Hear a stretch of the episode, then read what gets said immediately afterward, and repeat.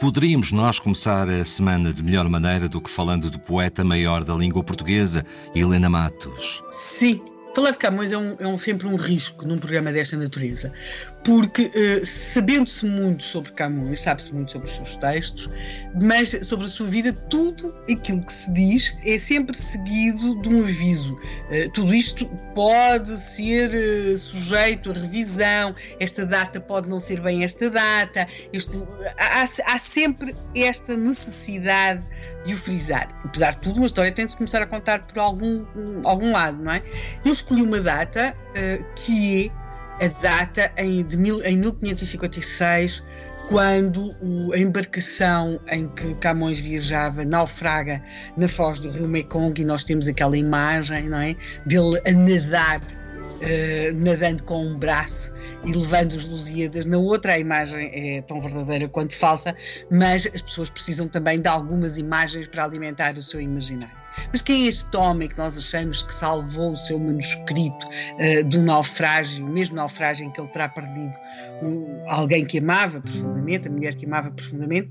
Bem, para já vamos, vamos ter também aqui ter outra data, porque as pessoas todas nascem em, algum, em num dia, num ano uh, e num local. Em relação a Camões, tudo isso é um pouco incerto mas vamos fixar-nos em 1524, 1525 e, hum, ele sabe-se que era filho de Simão Vaz de Camões e Ana de Sá Macedo. Estamos a falar de, de, de, de, famílias não muito abonadas, mas relacionadas, se quisermos, com alguma aristocracia. E estamos num tempo, estes é, é, 1525, 1526, 27, em que uh, a corte em Portugal uh, tinha de viajar muitas vezes para fugir da peste, ou seja, muitas vezes percebemos que a corte está em Lisboa, outras vezes está em Coimbra, por exemplo, consoante uh, assim o rei mudava a corte para escapar da peste. Nestas andanças entre Lisboa e Coimbra,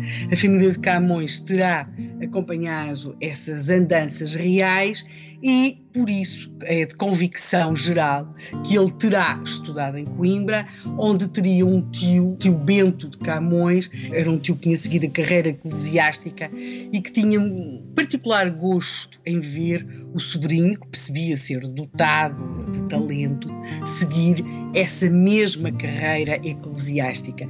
Desde muito cedo, o jovem Luís de Camões terá dado alguns desgostos ao tio nessa matéria, porque não se revelava muito capaz de cumprir com algumas das normas, nomeadamente com as questões do celibato, e era, digamos que, muito evidente que teria muita dificuldade em cumpri-lo. Por outro lado, também uma certa predisposição para participar em algumas brigas, e aquilo que nós agora aqui temos, e volto a repetir, estas datas são sempre sujeitas a revisão, confirmação, e amanhã pode sempre aparecer alguém e dizer: não, não foi nesse ano, não foi nessa cidade.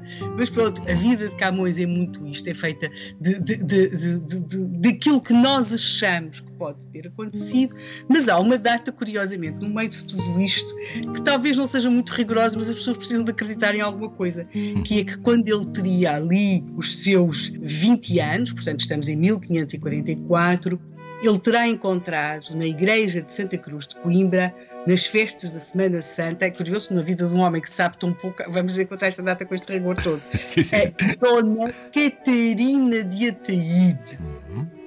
Bem, dama da rainha, uh, filha de, uh, do mordomo mor, do infante, e que terá sido esta Dona Catarina de Ataíde que Camões vai uh, dedicar vários dos seus poemas, nomeadamente aquele Amor é fogo e arte sem se ver, e que em vários dos seus poemas nós vamos encontrar o um, um, um, brincar com o nome de Dona Catarina de Ataíde, que aparece referida como Natércia.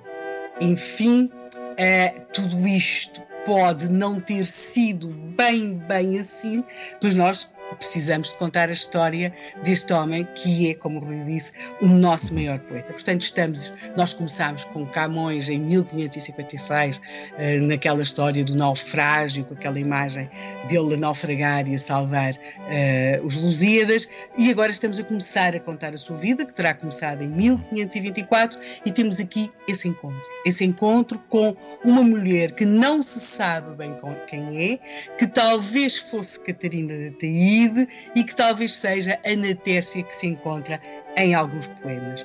Amanhã seguimos para outras datas igualmente imprecisas e outros encontros igualmente fatais. E é no meio de todas estas variáveis que amanhã vamos continuar a nossa história desta semana. Luís Vaz de Camões e tudo à sua volta.